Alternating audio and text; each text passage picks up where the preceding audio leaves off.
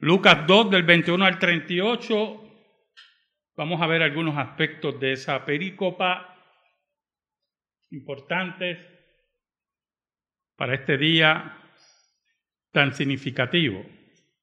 ¿Sabe, hermanos?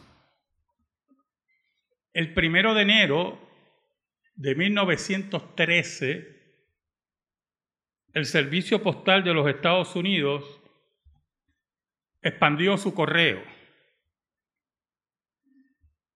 Y para esa fecha introdujo lo que se conoce con lo que nosotros conocemos como el servicio de paquetes.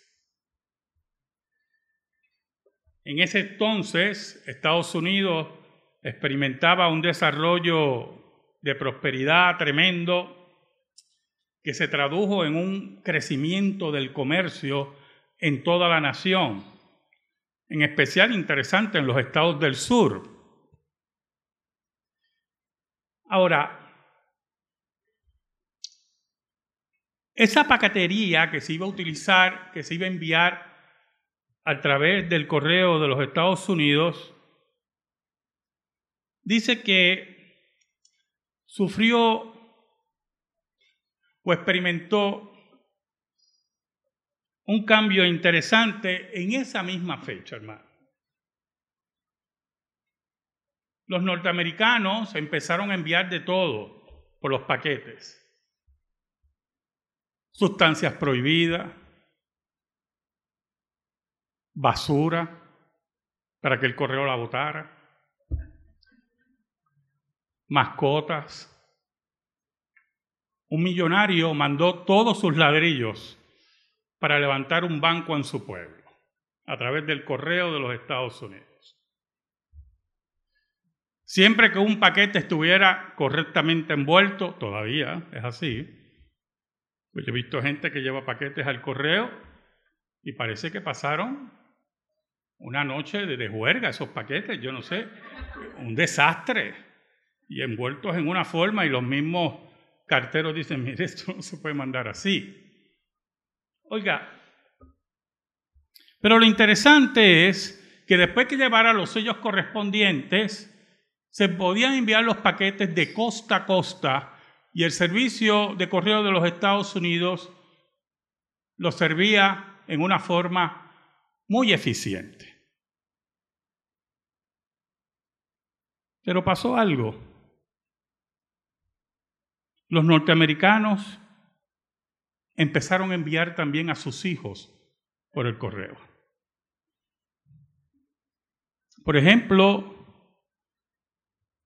uno de los primeros casos fue de Charlotte May, una niña de nueve años, que fue enviada por sus padres a casa de sus abuelos, pagando el sello correspondiente de 53 centavos, que era la tarifa que se aplicaba a las gallinas en ese tiempo, pues ellos la pesaron y dijeron, pues esto pesa como una gallina. Y le pusieron un sello que estaba visible en su ropa. Durante todo el viaje, la niña estuvo al lado de los carteros. Y es interesante porque esa niña pudo haberse perdido porque originalmente la iban a enviar a Kentucky por error. Usted sabe que el correo pues comete sus errores. Se lo digo yo que me quejo mucho del correo. Pero el mismo correo corrigió ese envío y se cree que es el primero documentado de envío de niños por medio del correo de los Estados Unidos. En investigaciones posteriores se dio cuenta que no fue la primera, era la tercera niña que era enviada por correo y el primer caso fue documentado un mes antes en enero del mismo año, se trató de un bebé de 4.9 kilogramos, debe ser como 8 libras, que por su peso y corta distancia que recorrió una milla, costó solamente 15 centavos enviarlo. ¿Qué ocurrió con ese sistema tan eficiente de envío de niños? Oramos. Qué bueno tú eres, Señor. Y nosotros tan malos. yo vengo ante ti en el nombre de Jesucristo. Y te pido humildemente que me escondas bajo la sombra de la cruz. Perdona mis pecados. Ayúdame en esta mañana para exponer tu palabra. Por Cristo Jesús. Amén y amén. ¿Sabe, hermanos? El correo de los Estados Unidos tenía un mandato de llegar a todo lugar dentro de la nación, aunque lloviera, aunque nevara, aunque hiciera lo que fuera. Y el correo de los Estados Unidos lo tenía presente, muy eficiente los hombres y mujeres del correo de los Estados Unidos estaban dispuestos a cumplir su juramento y su trabajo para que la nación norteamericana siguiera hacia adelante. Una, una cosa muy importante del poder de una nación es su correo. ¿Oyó? Mientras más deficiente sea su correo, más problemas va a tener. Y habla de la pobreza, en todo el sentido de la palabra. Por eso usted sabe que hay correos, que no voy a mencionarlos aquí porque toda Latino, parte de Latinoamérica me escucha y no quiero problemas con nadie, envíos de bombas por correo o cosas así. Pero hay naciones que usted no confía en su correo. Nada en su correo. Y hay naciones bajo la tiranía que siempre abrirá sus cartas y investigará lo que usted escribe.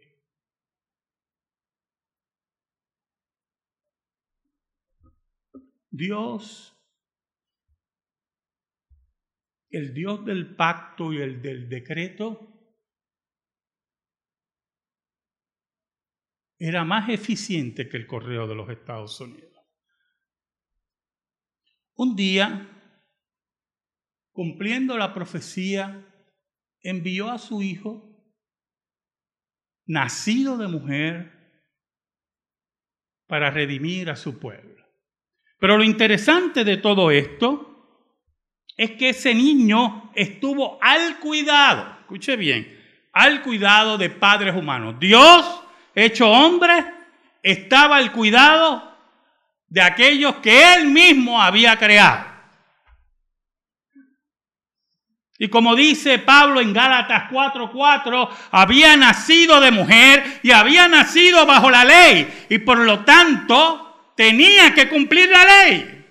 Y los padres lo tenían presente. El cumplimiento de la ley era importante, era eficaz, era central para que la obra de Cristo fuera eficaz. Ese bebé de 4.9 kilogramos, si usamos el sistema métrico, dice que recorrió una milla y que costó 15 centavos el envío. Algunos dicen que tenía el sello en la frente. Es una leyenda. Pero el mismo tenía que ser eficaz. Los padres pasaron la responsabilidad al correo de los Estados Unidos y al gobierno de los Estados Unidos. En una época donde la candidez y la inocencia estaba muy presente, a tal nivel que enviaron ese niño. ¿Sabe? Los padres de Jesús sabían lo que era cumplir la ley.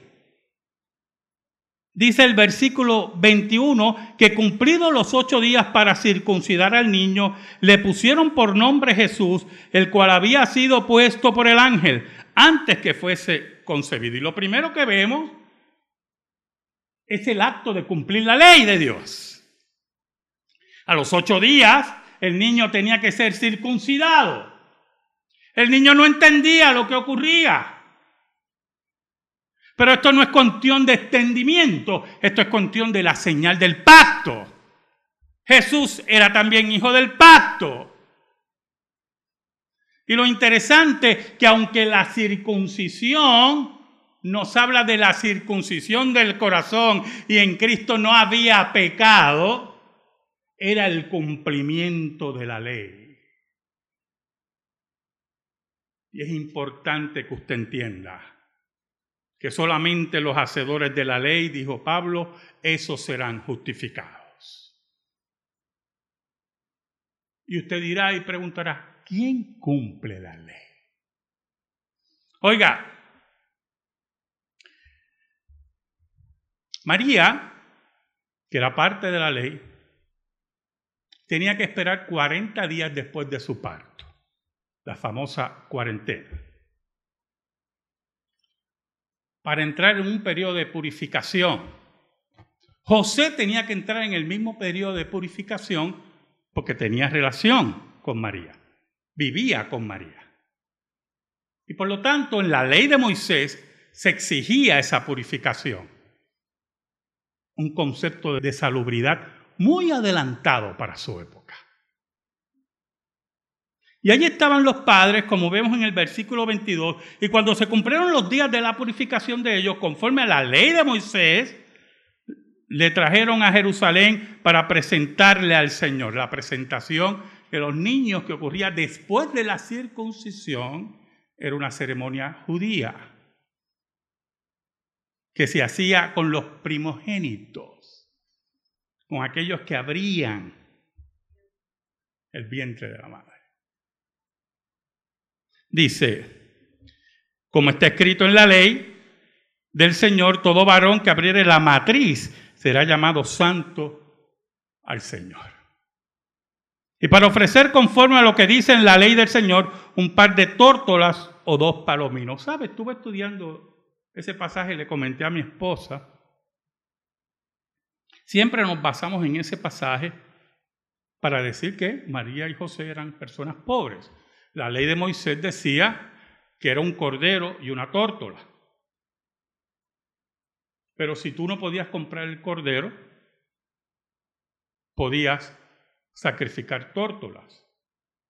Pero el problema de las tórtolas es que eran por época, porque eran aves que emigraban y no siempre habían tórtolas en Puerto Rico que vengan, aquí siempre hay tórtolas, en todo lugar.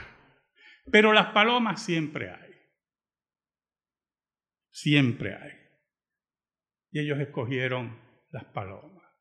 Pero los comentaristas bíblicos me sorprendieron mucho porque dicen que no necesariamente María y José eran pobres. Ellos dicen que María y José suben de Belén a Jerusalén. Algo muy interesante porque Jerusalén, desde el punto de vista geográfico, está más bajo que Belén. Pero el texto dice que subieron a Jerusalén.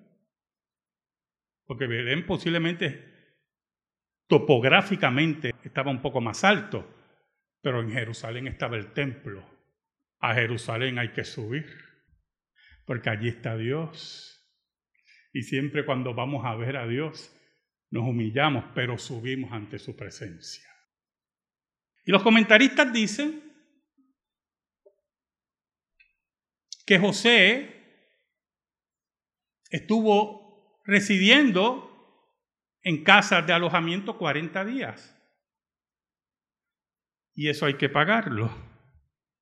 Posiblemente José como carpintero consiguió algún trabajo y pudo haber pagado. Pero algunos dicen que no necesariamente eran personas pobres, extremadamente pobres. Ricos no eran. Porque el apóstol Pablo nos dice que Jesús se hizo pobre para enriquecernos. Cristo mismo dice que él no tenía ni dónde recostar su cabeza. Así que, en ese sentido, hermano, ellos van subiendo a Jerusalén para cumplir las leyes de purificación, para hacer sacrificio mediante dos palominos y para firmar la ley, la ley de Dios, la ley que usted y yo tenemos que cumplir. Esa ley que era imposible para el hombre cumplir para salvación, pero era la exigencia de Dios para salvación. Por eso viene Cristo, para cumplir la ley por nosotros para morir en nuestro lugar, porque todo aquel que quebranta la ley es merecedor de muerte. Y usted y yo estamos condenados a muerte. Si no fuera por Jesús que tomó nuestro lugar y murió por nosotros, usted y yo estuviéramos condenados. Ahora, ¿sabe? El New York Times recogió otro caso y lo confirmó en una entrevista con otro cartero. Habla de un niño de dos años que fue enviado por su abuela en Oklahoma. El cartero dice que el chico trajo una estampilla postal sobre su cuello, mostrando todo el tiempo los 18 centavos del costo del envío. Recorrió 25 millas sobre un camino rural antes de subir al tren. El pequeño fue separado de los demás paquetes, ¿verdad? Porque él era un paquete muy especial. Y ocupó, y ocupó el sitio de los empleados del correo de los Estados Unidos. Pero el viaje más largo que realizó un niño por vía postal fue el de Edna Neff. La niña de seis años de edad viajó desde la casa de su madre en Pensacola, Florida, hasta la de su padre en Virginia. Un viaje de 1.164 kilómetros, que gracias a la voluntad y atención de los carteros de Estados Unidos se llevó exitosamente. ¿Sabe, hermano? Cuando María y José llegan al templo, se encuentran con un hombre. Y en esta mañana quiero centralizarme en esto. Este hombre era llamado Simeón y la Biblia lo describe como justo y piadoso, según el versículo 25. Justo delante de los hombres. Los hombres lo miraban como un ser humano que cumplía la ley. Un ser humano muy difícil de señalar. Piadoso hacia Dios. Su vida era una vida de piedad y de entrega a Dios. Era un hombre que amaba a Dios y a su país dice que esperaba la consolación de Israel. Pero aún más, dice la Biblia que el Espíritu Santo estaba sobre él. Y es interesante porque hemos estudiado que en el Antiguo Testamento el Espíritu de Dios venía y se iba de los profetas y de las personas. Pero este hombre aparentemente tenía una presencia permanente del Espíritu de Dios. El versículo 26 nos dice, y le había sido revelado por el Espíritu Santo que no vería la muerte antes que viese al ungido del Señor. Mira qué interesante. Este hombre estaba en el templo, estaba en su trabajo de piedad. Era un hombre que miraba la ley y amaba la ley de Dios. Como dice el Salmo 119, tu ley es mi delicia. Cuando la ley de Dios se convierte en algo gravoso para el creyente, es que no es creyente. Así de sencillo es esto. La ley de Dios es nuestra delicia. Hacer la voluntad de Dios es nuestra aspiración. La ley de Dios brilla en nuestros corazones. Como dice el profeta, y pondré mi ley en sus corazones. Ese era el símbolo de la circuncisión. Voy a circuncidar sus corazones y pondré mi ley en el mismo. Es el símbolo del bautismo, que es símbolo de limpieza para poner la ley de Dios en la vida de nuestros hijos. Ese hombre había recibido revelación del Espíritu de Dios. Todo indica que cuando se abrió nuevamente el canon con Juan el Bautista, él recibe la revelación. ¿Sabe? En el estudio que hice del pasaje, me llamó la atención otra cosa. Todos, hasta yo, creemos que ese hombre es un hombre viejo, pero el pasaje no lo dice. En ningún sitio dice el pasaje que ese hombre es viejo, que es de avanzada edad. Pero aparentemente se cree que era un hombre de avanzada edad porque Dios le dice, antes que tú mueras, vas a ver al rey de reyes. Es como si fuera un hombre de edad que le pide a Dios que antes de morir pueda ver al Mesías. ¿Cuántas cosas nosotros pedimos a Dios antes de morir que queremos ver? ¿Sabe? La petición de Simeón era una petición muy atrevida. No porque tentara a Dios, sino porque era una petición grande, de gran peso, de grandes ligas. ¿Sabe? En una ocasión el general Patton llamó al ministro, al capellán de las Fuerzas Armadas, y le dijo, mire, mañana yo tengo que pasar estas tropas allá, y está anunciado tormenta, y necesito la protección de la aviación. Por lo tanto, necesito que usted le pida a Dios que me haga una oración, me escriba una oración, para yo pedirle al Señor que no haya tormenta esta noche ni mañana. Y él le dice, sabiendo cómo era Patton, que le podía quitar los galones, eso, oh, esa oración necesita una alfombra bien gruesa. Pues hágala. El capellán le hizo la oración y esa noche el general Patton se alejó de sus tropas y oró a Dios pidiéndole que tuvieran un día claro, para que las fuerzas que luchaban contra los nazis tuvieran paso libre. Al otro día, el día fue claro. Y el general Patton mandó a llamar al capellán, tráigame en el capellán que está en buenas relaciones con Dios y lo voy a condecorar. ¿Sabe, hermanos? Simeón, que estaba en buenas relaciones con Dios, con el Dios verdadero, Dios que es tan bueno, sabía el corazón de él y el deseo puro, claro de él, le concede su petición.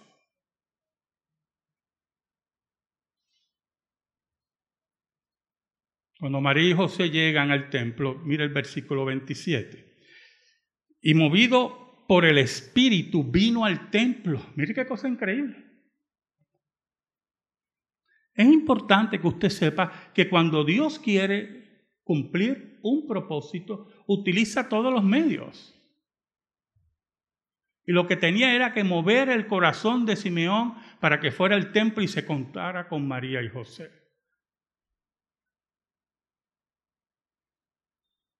Y cuando los padres del niño Jesús lo trajeron al templo para hacer por él conforme al rito de la ley, Él le tomó en sus brazos y bendijo a Dios diciendo, y entonces recibe otra revelación.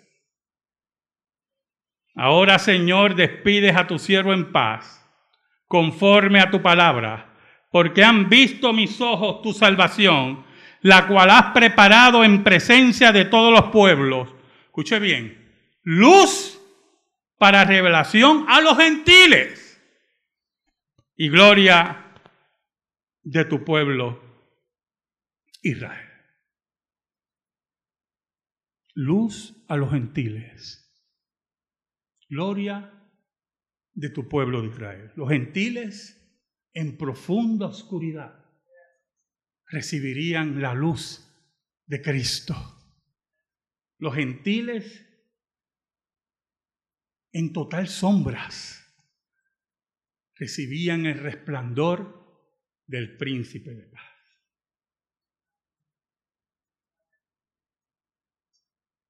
José y su madre estaban sorprendidos por esas palabras. No porque ellos no supieran quién tenían, sino viendo la magnitud de lo que iba a ser su hijo.